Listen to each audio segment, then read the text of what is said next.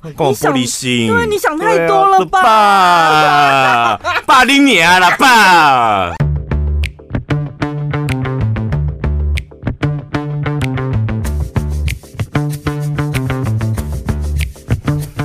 嗨，大家好，我是小潘，我是宝拉，又到了一个礼拜见面一次的机会，一次的机会，对，只有一次哦，请你好好珍惜，好好把握。但因为哦，我们这礼拜真的。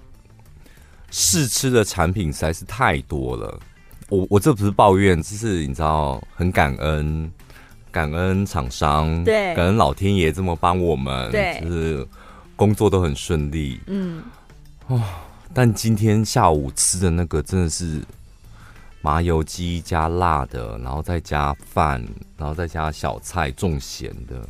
老师，我现在声声音听起来应该很性感吧？很上火的感觉。所以我们会在试吃阶段就多多少少透露一点的表示，应该就是会接下来了吧？是吗？哦，你说到这个，真的我，我我每次都跟那个珍珍讲，嗯，就是因为厂商都会装可怜，嗯，但如果你。你在工作的时候，把你这种私人的情绪拿出来了，或掏心掏肺了，真的觉得他好可怜。你这时候一定要暂停你所有的工作，因为已经不是在工作，你在怜悯一个人，嗯嗯，已经用了个人感情了。然后什么，他很可怜，他真的很想。我跟你讲，我听到最夸张的一个哦，最近。最夸张的一个说：“ 拜托，不夸就这种口气，拜托，我真的很想跟小潘宝拉合作，就已经确定就是时间排不了，他是用拜托，然后。”你知道我们的那个珍珍，虽然私底下工作的时候很凶，但是他就是你知道吃软不吃硬。哦，他遇到这种球，他就嗯刚，你知道 这种你怎么可以公开讲啦？以后厂商就用这招对付他了。他就你知道他就嗯干了，他说：“哎、欸，他哎呦，哎呦。”搞得自己很为难，你知道吗？对，他就整个人呈现一个嗯刚的状态。然后我想说，因为你每天要接这么多的 email，那如果每一个接了 email，你都换了电话，然后你你都呈现嗯刚，那怎么办？对啊，会累死，真的会累死。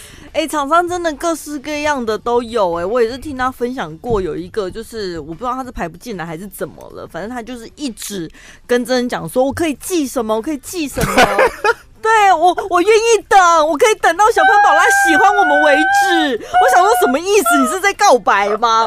感觉很像你爱上一个人。这个这个真的是近期最近期就最经典的一个，没有关系，我寄。我等他们，等他们喜欢我们，就很像你爱上一个你爱不到的人，然后这边痴痴等候。就我相信什么可以热情感动天还是什么的，嗯、但就是真的很够追了。感谢你们大家。所以是不是做生意有时候也要这样子，就锲而不舍？多多少少还是要，我觉得都就是各种手段吧。嗯、对我也是，我也是真的从这些跟我们接洽的厂商上面，真的也是学到很多。学我也要像他们一样，这样工作的时候多一点锲而不舍，因为。做事情的是人呐、啊，对，那人一定会有感情呐、啊。哦，那我们先讲结论好了，就是有在听我们节目的厂商们，你们都感动到我们了，谢谢你们，我们会尽力，好不好？对，我们会燃烧我们自己，把我们自己烧光。在职场上，常常会听到有一些人就一定会在那边讲说：“哎呦，大家都是一家人呐、啊，我们是一个大家庭啦、啊，有没有？”我跟你讲，你传这个新闻给我说，真的这几个字都是我看了，我就想立刻用额头去撞桌角，桌角最尖的，没有倒角那种很尖的那种。我们是个大家庭啊，不要计较，我们是一体的。对，当虽然嘴巴上讲说我们大家都是一体的，可是你仔细去了解了，你看主管的分工，然后每一个人薪资就是资历差不多，但是为什么薪水有差？你就会发现说啊，不是嘴巴讲说我们都一样吗？为什么薪资福利明明就不一样？那、嗯、如果你要去跟人家讨论这一些细节的时候，他们就会开始说啊，就是一家人，所以不要这么计较嘛。然后就会导致你常常要委屈自己。哎，你现在已经有办法可以可以解决这个问题了，对不对？你以前好像是可是被操控的那一方哦。大家跟你只要有人跟你讲说，宝拉，我们真的我们是一个团队哦。这阵子我们一起拼，然后你就会忘记你一个月只有领三万二，人家领三十二万。对，然后你就会好，我们一起拼这样。对对。我现在比较好像会稍微抽离一点，看一下这样对。然后呃，临床上面呢，心理师说有一种人他会犯一种好人症候群，像我刚刚那一种，你举例的那一种，所以就活该啊！这这个好人症候群是讲好听哦，就是你们这些人戏后啦，检视一下你是不是这种戏后啦的性格。他说好人症候群就表示他没有什么心理界限，所谓心理界限就好像。每一栋房子都会有围墙嘛，嗯、那围墙里面的是属于你自己的东西，别人不能乱拿。那重点是你这一座墙是什么？如果你的墙是钢筋水泥，那当然外面的人就不容易进到你的房子里面。嗯、可是如果你的围墙就只是一个小小的那种小树。做种起来的那一种，哎，一点点风吹草动，你就会受到干扰。人家就跨过去，这样，你还要出来呵斥说不可以进来哦。对，然后这种人最糟糕的就是，因为你自己的界限不明确。虽然你以前可能刚开始是被别人侵犯，但是有时候会。角色互换变成你自己在侵犯别人，你自己却没发现。嗯，因为你自己也会觉得说啊，我就是为你好啊，我是想要帮你，我要替你担心什么的，讲这些。哦，所以记住那个字形啊，那个字形就是主词、动词加受词。嗯，这种东西听到这种剧情的话，就立刻赶快把你的那个围墙。铁门拉起来，对，我为你好哦，有主持有受词这种，而且这个东西不就是以前我们在讲家里面的长辈情绪勒索吗？在职场上有些人也会用这一招，所以结论应该就是拉铁门，而不是筑一道墙吧？如果筑一道墙，大家都大家远远看就知道哦，进不了，就是没有办法接近你，可能就远离你，最后变成就是你知道。就是你自己要很清楚，长发公主还是睡美人，在那个塔上那个是谁？这个好像人家去亲她还是什么的，好她吊一个男人上来，这到底是谁啊？他他用头发吊一个男人上来，然后跟他接吻，当然就是长发公主啊！但是他都已经有办法用自己的头发了，干嘛要跟他接吻？需要接吻的是睡美人吧？哦，还是白雪公主？那长发公长发公主把头发放下去，把那男人吊上来，他们干嘛？大干一场，快！我下不去，快上来！上来帮他开门还是什么吧？有这个童话故事，你有听过吧？有啊，有吗？对不对？他的剧情真的，大家我真的忘记。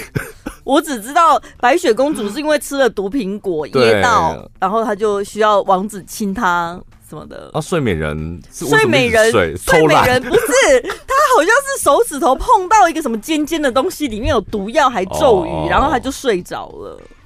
那长发公主，我们真的不知道，我们知道她吊男人上来，就是但不知道干嘛。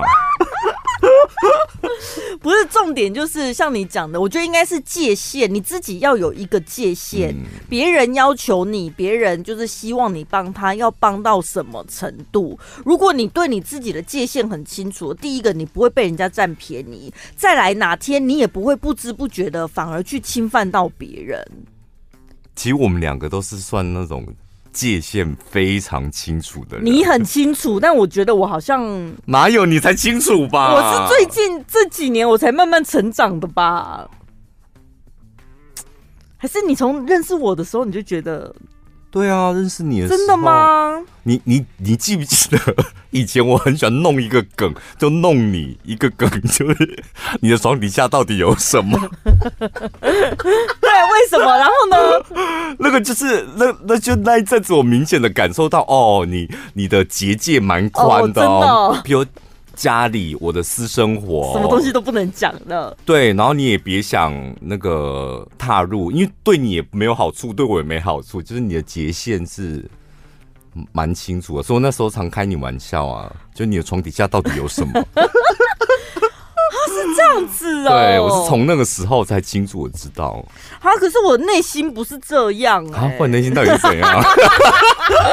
就是我的行为可能要百变百变女子，就 是我的行为可能界限蛮清楚，可是我的情绪情感面我好像没什么界限，就是有时候有意思？可能人家讲一句话或是一个表情什么的，我就会一直往心里去，然后我会想很多很多，oh, oh. 然后就会觉得，哎、欸，那我刚刚这样反应不对吗？我刚刚讲那句话是不是太多了，还是什么？陈宝安，你有去我推荐的那个永恒按摩没有呢？运动按摩吗？没有。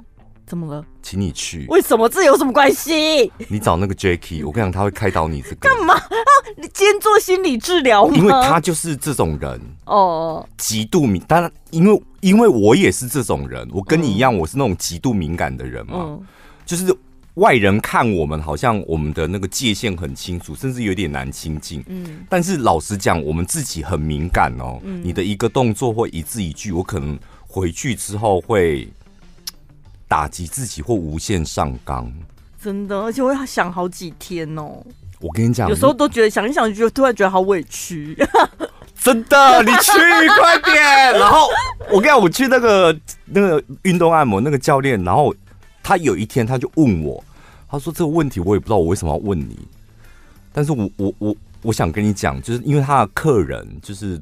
做了一个小小的举动，这样跟他老婆一起去运动按摩，这样，然后他明显感受到他老公就是对觉得这个地方很无聊哦，但老婆就很坚持要来，所以老公老婆是我们的听众是吗？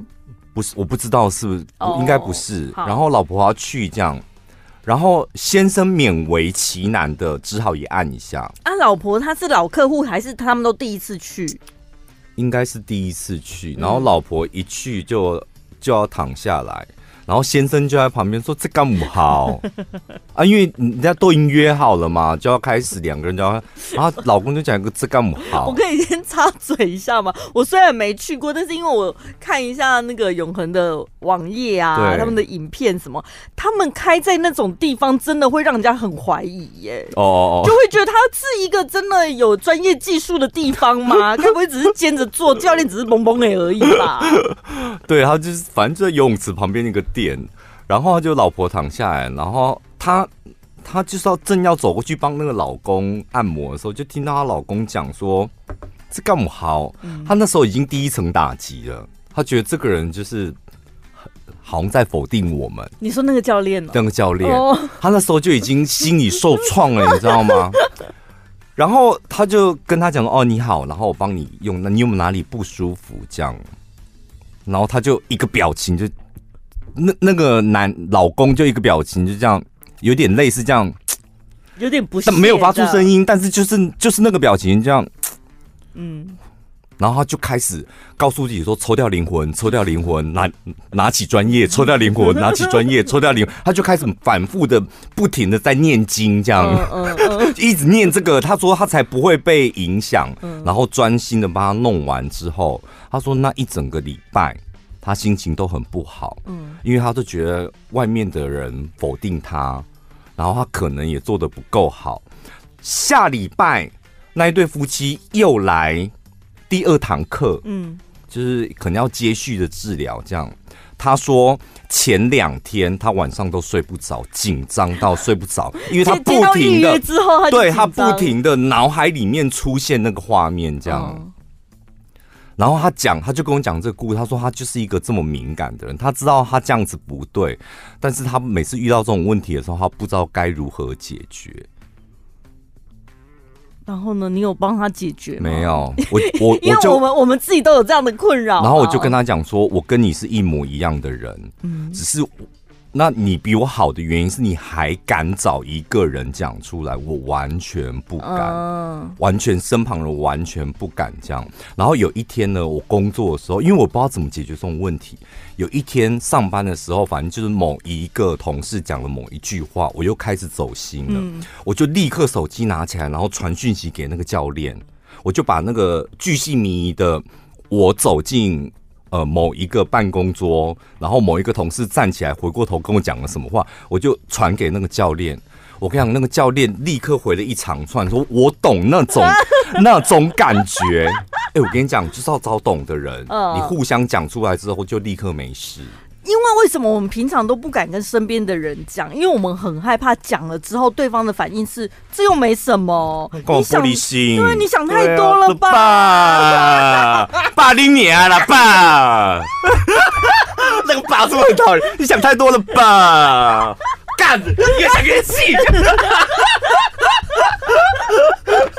你都还没有跟任何人讲，你自己内心就会预设得到这样子的反应，然后其实你光光你就是你光是想到这个画面的时候，嗯、你等于再一次又打击自己，因为因为你很清楚的知道我经不起第二次，对。我现在的心理素质经不起第二次，再有人就是嗯。嗯，你想太多了。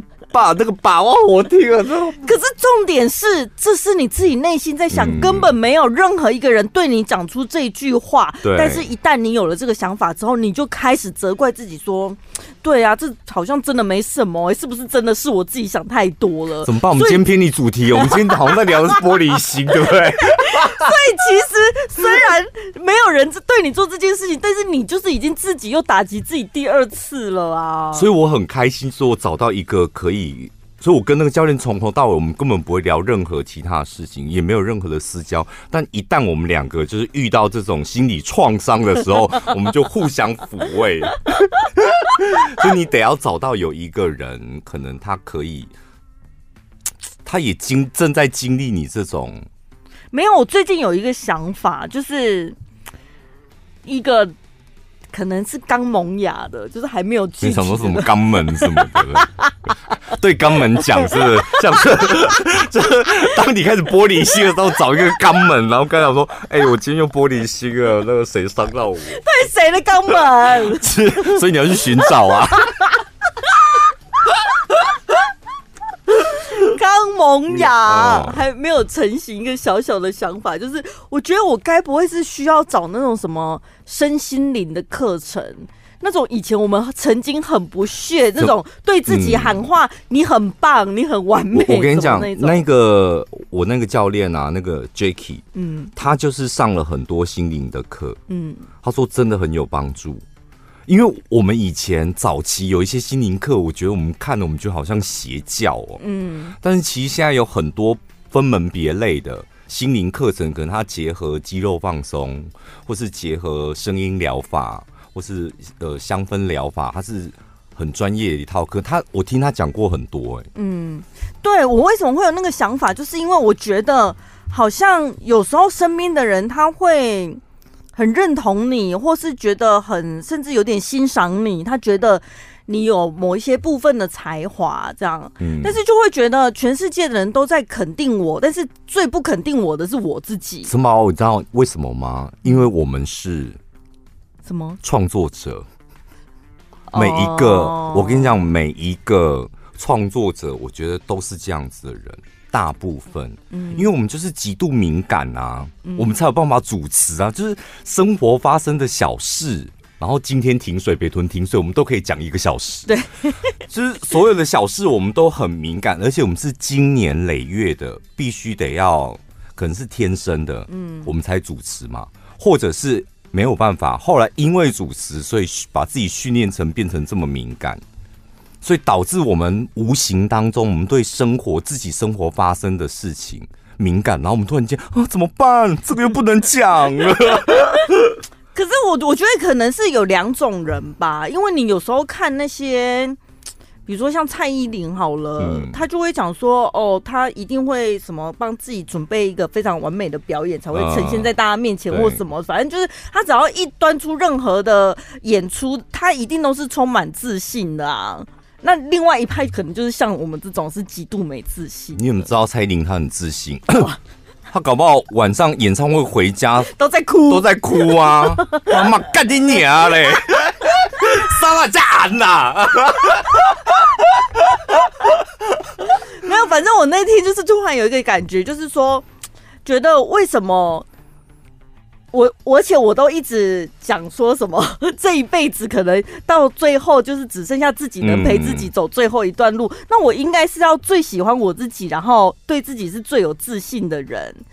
哦，为什么会？这是对的啊，这是对的。对，所以但是前提是什么？你要最喜欢你自己，你要喜欢你自己，你必须得要先了解你自己。嗯，然后你现在就是在经历一个了解自己的过程跟能力。嗯，比如说我有我想开心的时候，大家都可以跟开心的自己相处，是吧？对。但是你没有嗯去练习或学习跟负面、跟忧郁、跟低潮的自己相处。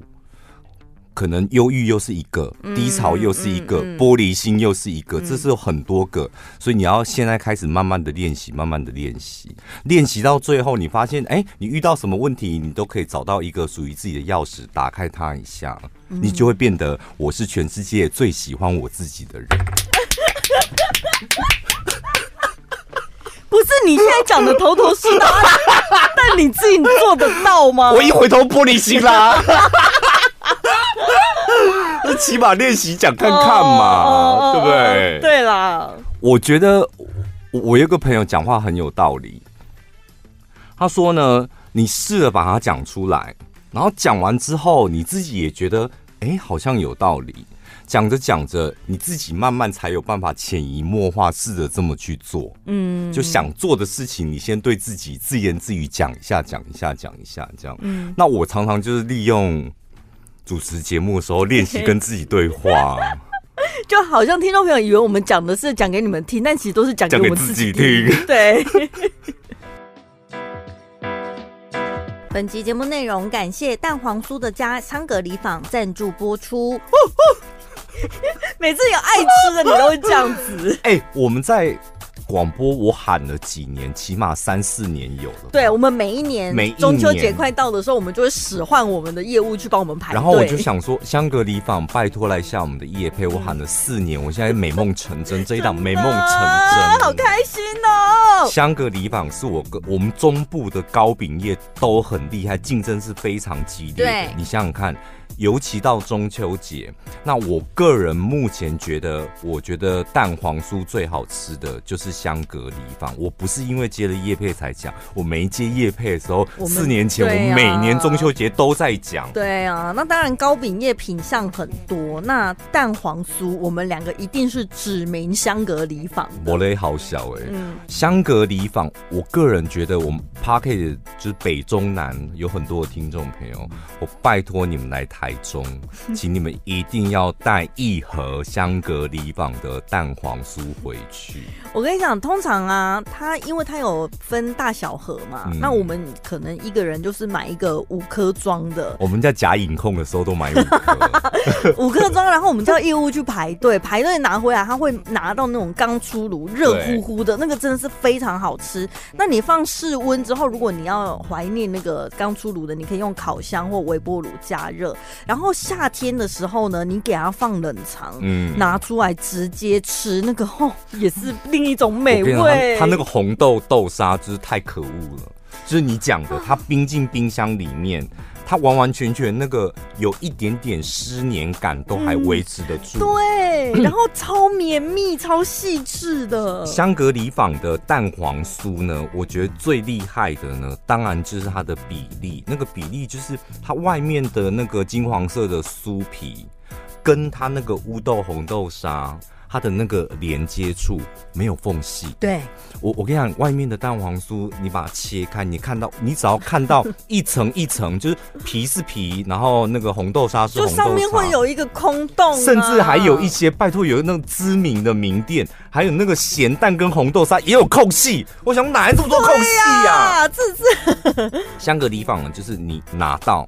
然后你手轻轻一压，你可以感受到从皮感受到里面那个整个满满的扎实感豆沙，然后可以感受到它是有一点点柔软跟湿润。入口的时候，你一口咬下去，就从酥皮，然后再直接就是红豆的乌豆沙，嗯，然后在里面的蛋黄，最重要的是底部的那一块饼皮。哦真的，它那个厚度真的好刚好，那个脆，那个哦，很，我跟你讲，最完美的，我觉得蛋黄酥好吃的当然很多家，但我觉得那个比例皮跟豆沙的比例，还有那个底部最完美的，我就是投香格里坊，完全没照稿子，你看，真的，你咬下去，它那个口感真的完全不一样。刚刚讲到说，其他品牌有的里面很多空隙的啊，就是会让你每次咬的时候，你就会很很容易刷刷，就是一直掉屑这样子，嗯、那就是因为它里面。空隙太多，而且我跟你讲，我一定会拍一张他那个蛋黄酥的那个竞拍的照片给你们看。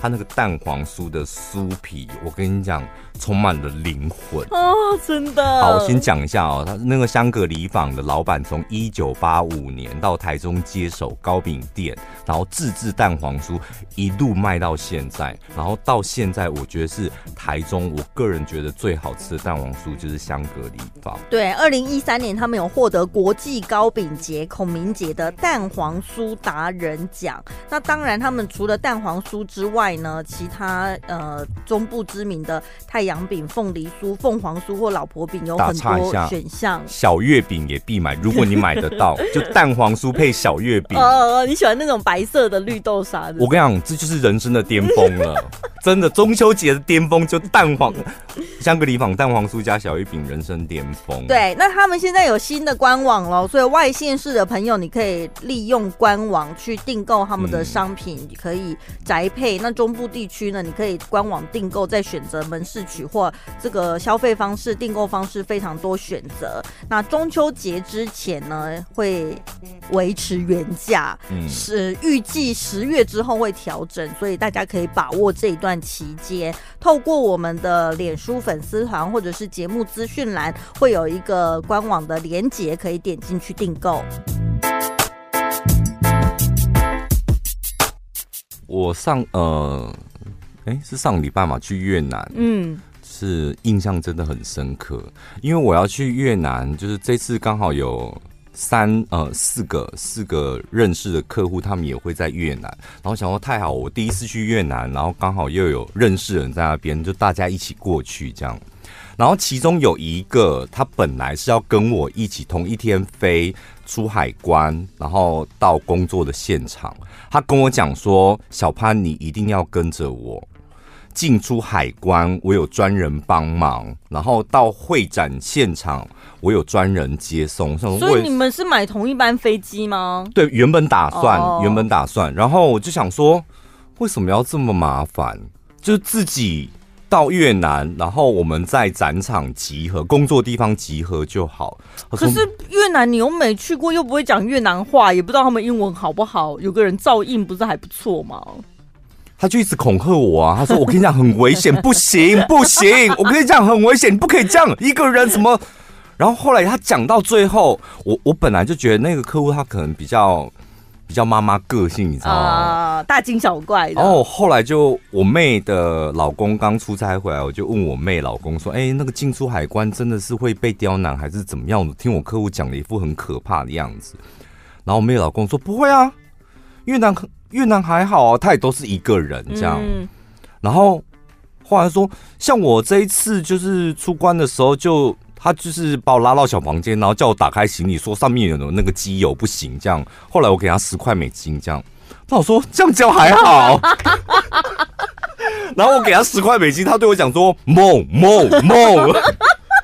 我跟你讲，就是我妹的老公跟我讲完之后，我突然觉得，嗯，怎么感觉好像要准备多一点美金？对，我后来换超多五块十块的美金，就换一叠放在身边。我想说好像。我去越南的时候就觉得，好像每一个人都会跟我要钱，就像去泰国就是给小费的概念一样。但是你给的都是可能是公务人员，不知道哎、欸。我泰国对泰国对，老实讲，去东南亚，我们第一次去泰国也被骗呐、啊。嗯，然然后我那一次，我我去到越南之后要出海关，我真的印象太深刻。我我下飞机，然后走到海关口，就是那个查验护照的。那个栏位，那个叫什么？那嗯，柜台。柜台，它大概有十个柜台，然后十个柜台，每一个柜台再排起码三十个人吧。哦，就你像这样算起来，起码我眼前看到应该就有三百个人，就人很多这样。嗯、然后我想说，完蛋了，这么多到底要排到什么时候？然后我就传讯息给那个客另外一个客户，然后我就说，哎，我大概可能要晚一点哦，因为那个海关的人很多，然后我待会几点才能够跟你会合？这样，他立刻说，哦，就那安琪拉立刻说，小潘，你立刻。拍一个影片，然后绕自己一自拍，拍影片，然后绕一圈这样，嗯、然后传给我这样，然后我就想说，哎，这样要干嘛？我就站在那个海关口，然后我就自拍，然后绕一圈，然后我就影片就传给他说，他说你站在原地不要动，嗯，然后我就站在原地，大概隔了应该一两分钟吧，突然出现一个陌生男子。我跟你讲，这一切我本来想拍下来，但是他来的太快，结束的太快，我根本来不及拍，而且我很惶恐。突然来了一个陌生男子，他拿了一个 A4 的那个板子，这样，然后就 here here here 就叫我这样，猫拍我肩膀，他就把我拉到某一个柜台。我想说啊，那他应该是专人要带我到快速通关。我们一般快速通关不就是？平民老百姓在这里排，然后快速通关可能在最边边一两个这样，然后都没有人嘛。对。然后，但是越南那个不是哎、欸，他就直接拉着我，然后我不是说十个柜台，每一个柜台起码都排了二三十个人嘛，他就直接把手举起来，那我就看到柜台有一个查验人员，嗯、那个小姐就把脖子伸这样。伸出来，对，他就是他，他用脖子告诉那个拉着我的男生，应该是跟他在打暗号，说我知道了。他就这样伸出来之后，然后那个男生就直接叫我 go there，go there，就叫你回去原本地方。就是没有他那个男生去找那个女的，去找那个女的，哦，他就比那个地方。然后我想说，是叫我排这一列吗？我就是发呆想说，哎，是叫我排这一列啊？那个女的前面有人排队哦。二三十个啊，就大排长龙啊，就、oh. 然后那个女的，她现在目前她的柜位上面还有一个不知道是什么人，她在查验她的护照这样。然后我想说，哎、欸，那我现在是要排第三十一个吗？还是排这里吗？嗯、然后就一把从我肩膀往前推，这样叫你越过那些人往前。我不知道他一往前推，我想说，那现在我是要。我就因为他推了，我想说没有关系，我我肩膀感受到你的力量，我就顺着你力量看我可以前进到哪里。我跟你讲，我我讲这个故事很长，但是那都是几秒钟的事情。然后我就顺着他的身，顺着他的力量往前滑，就滑到队伍的一半，大概第十个、第十五个中间吧。我就想说，我管他的，我凭自己的力量再往前十个。我就直接走到刚刚那个女生查验护照那个女柜台，我就直接走，然后旁边人这时候都在看我。两排，因为两个柜台刚好两排排队队伍都在看我，然后我就直接就是走到那个柜台，那个柜台就直接举手，嗯，然后我就走过去查验护照，打开看了一下，然后就叫我走，我就入我就出关了。天哪，好有排面哦！虽然不是一个特一个人独享的一个特殊通关，但还是很有排面呢。我当下就是有点懵，然后出了越南机场之后，我就体会到什么叫做在共产国家里面享受资本的快乐。我知道我，我我我一出关之后，我立刻把我手机拿起来输入，想说。越南是共产国家吗？好，就跑跑出好多越南是假民主，是吗？不是，那可是安琪拉很厉害耶。好像没有，其实他们他们那是一个体系，就是你要你只要花钱，其实就可以这么做。哦，就七十块美金，可能加入某个团体这样，然后那个拿板子的人，他可能就知道说，哦，某些会员或者是交代的特别的人，就内贼通外鬼啊。哦，就里面的人，他们就是航站里面的人，跟外面的人接洽这样啊。他其实那就是一种对他们来讲，就是一种付费的消费，付费的行为。嗯嗯、你付钱了，所以你可以快一点。嗯，啊、在台湾我们。我们没有贪污啊，收贿啊，立刻抓去关的啊！我不知道哎、欸，是我太久没有，我蛮长太久没有去东南亚还是什么的吗？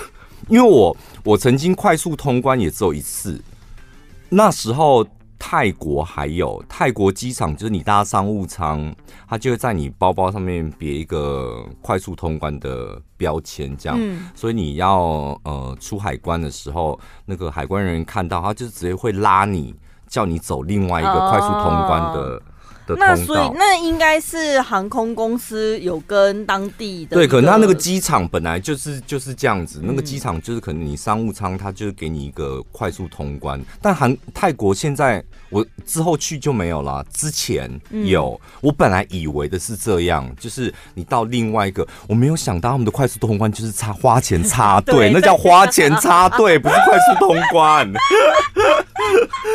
花钱我帮你擦，而且其他旅客也是一头雾水啊！我想说，为什么他可以？怎么这样子？对、哦、啊，他们也不能怎样啊。对，因为没有什么人敢在机场闹事，因为事情一闹起来的话，你要么被抓去关，不然就是直接遣返了。哦，但是我我我在那个哦，你说到遣返，我我原本是礼拜四飞越南嘛，然后后来我我跟你讲，我是礼拜五飞吗？为什么？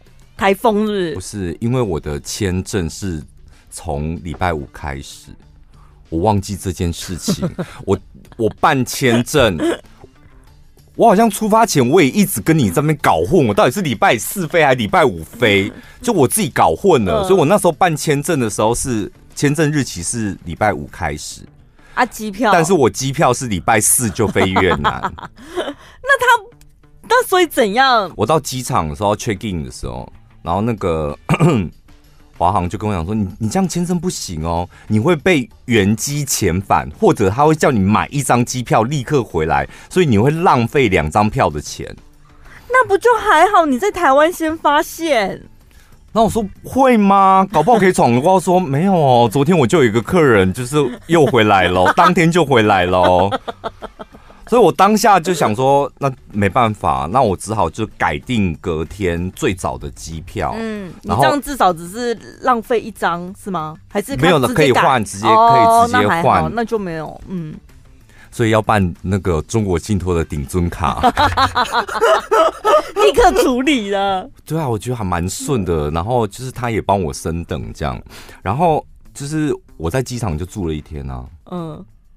我真的把桃园机场一航下、二航下彻彻底底的逛完。你真的在里面？你没出来啊、哦？没出来，因为隔天七点七点二十的飞机耶。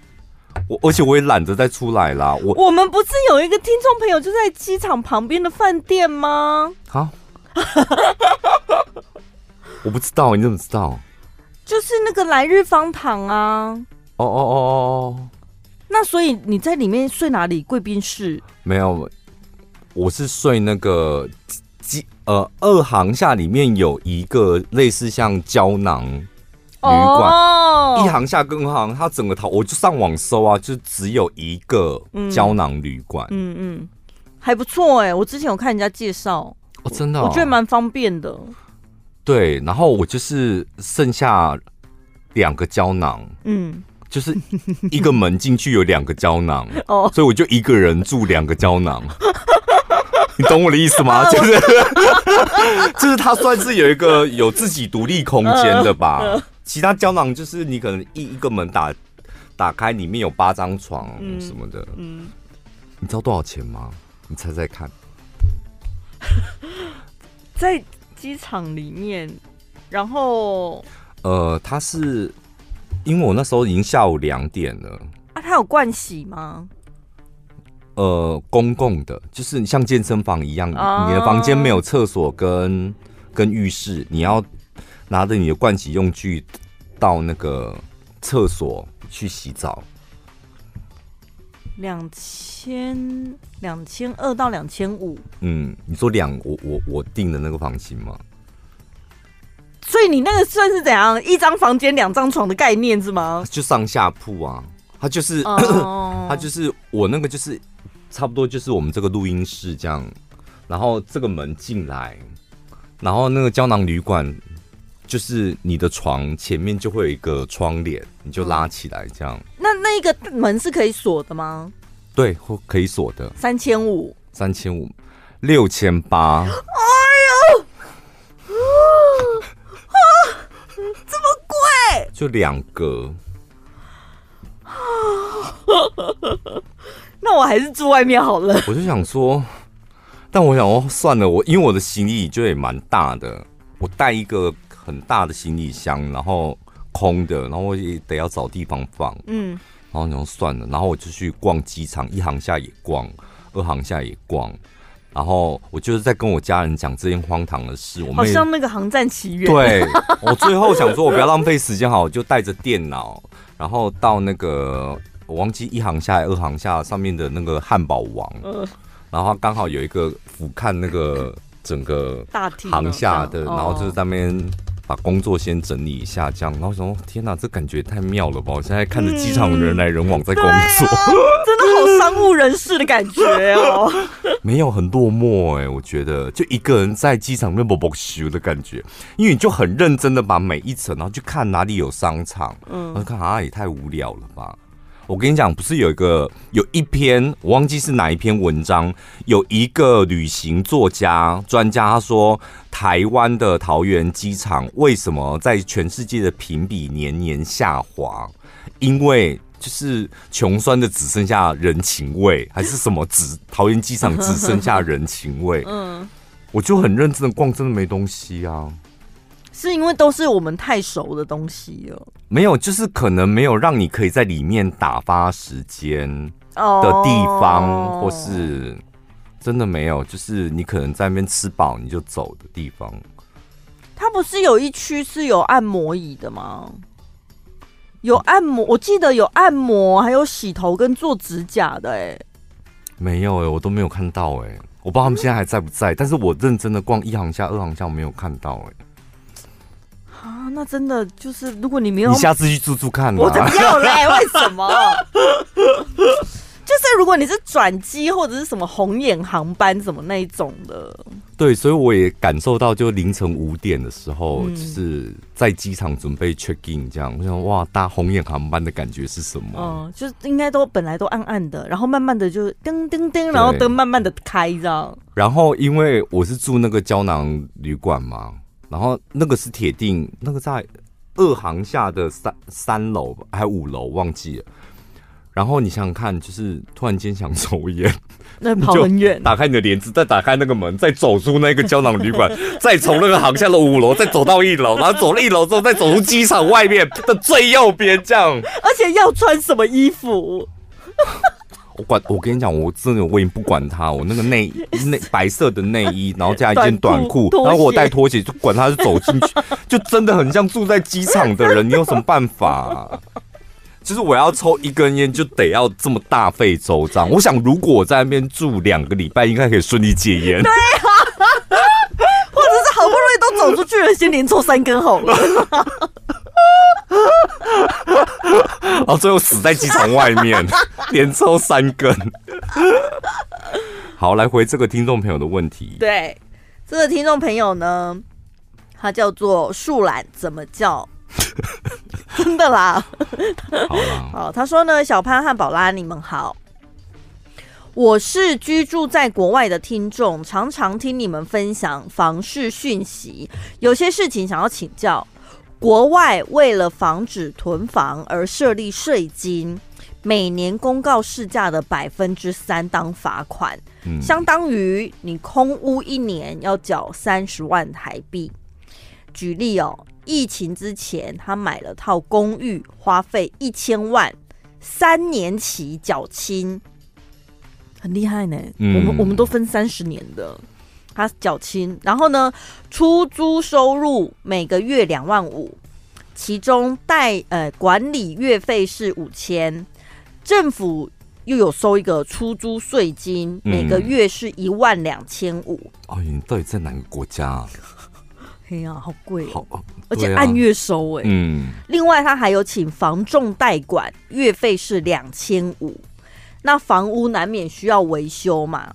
这个先暂设定是每个月两千五这样，维、嗯、修的暂收款啊，就房仲会给你预留一个两千五在那边这样，哦、因为你要租房子啊，万一那什么门锁坏掉啦，啊什么哪一个什么遥控器电池没电了，嗯、可以给我电池吗？就那些小东西的钱。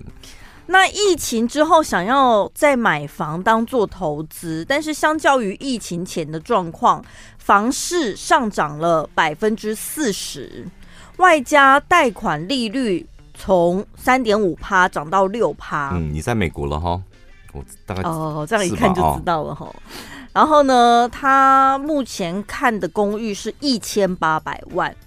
好，问题来了，您觉得购屋投资会是个好标的吗？目前遇到的情况，虽然每个月都能看到房仲代收房租，但是代扣代缴包含税金，我们刚讲的那一些，嗯，扣一扣，好像也剩下不多。家庭收入目前是还算余裕，也对于其他投资没有什么概念，所以比较趋向于投资房地产。小潘宝拉，你觉得怎么样呢？我只看到你传一个讯息说，小潘他花五百元买你一个答案。对，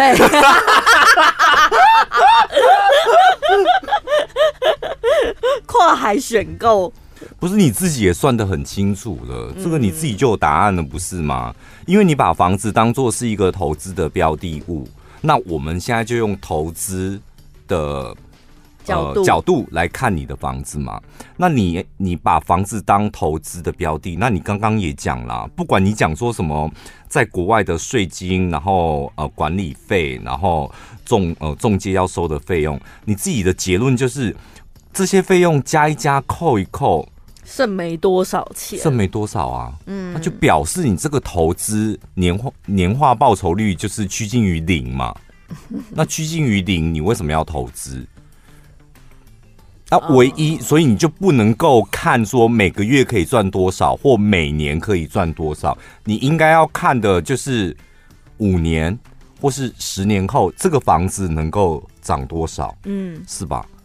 那如果你可以，你对于房子的投资你是看五年后或十年后，那你就要去评估五年后、十年后还可以再涨多少。但你也很清楚啊，从疫情到现在，你们那边的房子已经涨了四十趴。然后再加上你们现在的房贷利率三点五涨到六趴，接下来已经差不多就翻一倍嘛。利率也涨到史上算是最高的时候，房贷利率高，然后你你目前的房价又已经上涨过百分之四十了。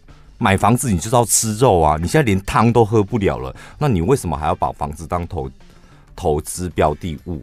那为什么要把房子当投资标的呢？因为你也说了，其他的没兴趣嘛，也没概念。对对，所以先不要买新的。那原本的那一间为什么不涨租金呢、啊？扣一扣没赚多少的话，那就调涨租金呢、啊？讲了很容易，要调涨，租不出去，不是一样是零？你一个月就你涨十万好啦，就是还是有所谓的市场行情。不知道，而且你租金调高了，你相对像他们可能在美国，租金税率也高啊，就是房东收了房租，我就有多少趴要交给政府。嗯，万万税。我个人是比较不建议的，因为我也不懂。就是买房子，买到一个自己喜欢的房子。我前面那几集买房第一步、第二步、第三步，我都是在分享，就是怎么样可以让自己少受伤，然后舒服的买到自己的房子。但对于把买房当做是一个投资，这我真的不懂。但如果按照你给我的这些很明确的数字，那我觉得，如果你把你的钱放在房地产，然后你想要可能一年赚几趴，目前看起来就是没有啊，嗯，那就是没有，你就要问你自己，那我这样的投资到底是为了什么？嗯，就银行定存在你那边应该起码有个五趴六趴吧，倒不如把那个钱拿去放在银行定存里。对，如果你是喜欢这种相对稳定的，但如果你还是要放房子，那你就应该很清楚的知道，你的房子已经经历过一波涨幅四十趴了，嗯，然后接下来你们的房贷利率是六趴，所以相对你要转手也没有这么容易，所以你可能要放眼看五年或十年后，那你这个买房的闲置资金，你放到五年、十年后，你觉得，哎，你都用不到吗？啊，你愿意等吗？嗯，就这些都是。你要自己问你自己的，希望有回答到你的问题哦，谢谢。嗯，下礼拜见，拜拜。这才是真正的快充体验。全新第五代 iWork Pro 快充直插式行动电源，体积小不占空间，智能温控芯片，高效率输出，还能同时充电。不管是商务工作还是外出小旅行，数位显示随时掌控剩余电量。即日起到八月十号，点选节目资讯栏专属连结，一次订购两颗行动电源，享有团购优惠，再免运费。